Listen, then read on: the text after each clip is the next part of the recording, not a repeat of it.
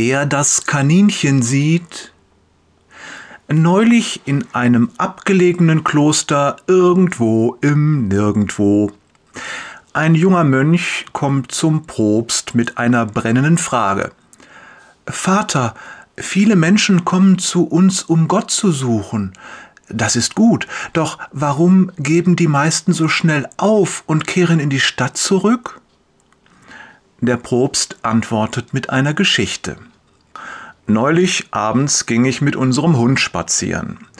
Während wir durch den Wald laufen, entdeckt er plötzlich ein Kaninchen unter einem Busch.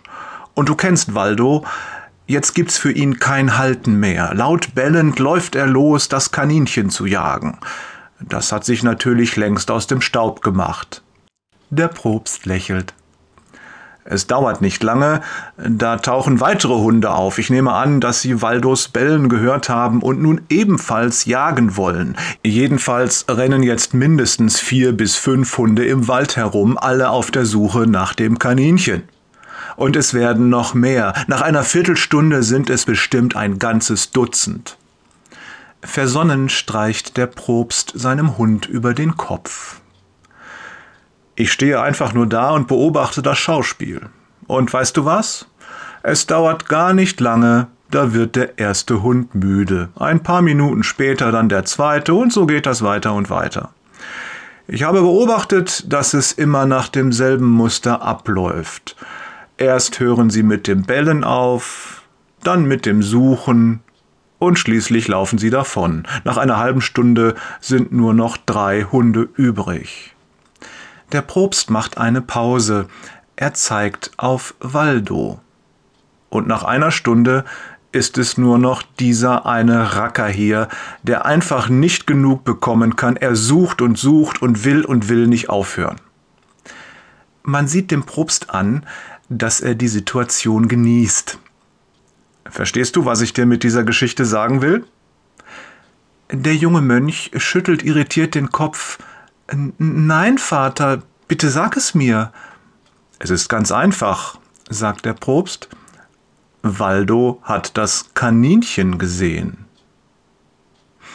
Der Apostel Paulus sagt uns im Römerbrief, Kapitel 1, Vers 19 und 20, Dabei ist doch das, was man von Gott erkennen kann, für die Menschen deutlich sichtbar. Er selbst hat es ihnen vor Augen gestellt. Seit der Erschaffung der Welt sind seine Werke ein sichtbarer Hinweis auf ihn, den unsichtbaren Gott, auf seine ewige Macht und sein göttliches Wesen. Für mein Verständnis besagt dieser Vers, dass jeder Mensch prinzipiell aus der Schöpfung auf die Existenz des einen Gottes schließen kann. Denn in seinen Werken können wir ihn sehen, wie man den Architekten in seinen Bauten sehen kann. Das Gebäude verrät den Architekten, die Schöpfung verrät Gott. Mögen viele zur Erkenntnis kommen, dass wir ihn in Jesus tatsächlich sehen können. Liebe Grüße von Jörg, seit langem auf der Jagd, Peters und Thorsten hat das Kaninchen gesehen, war da.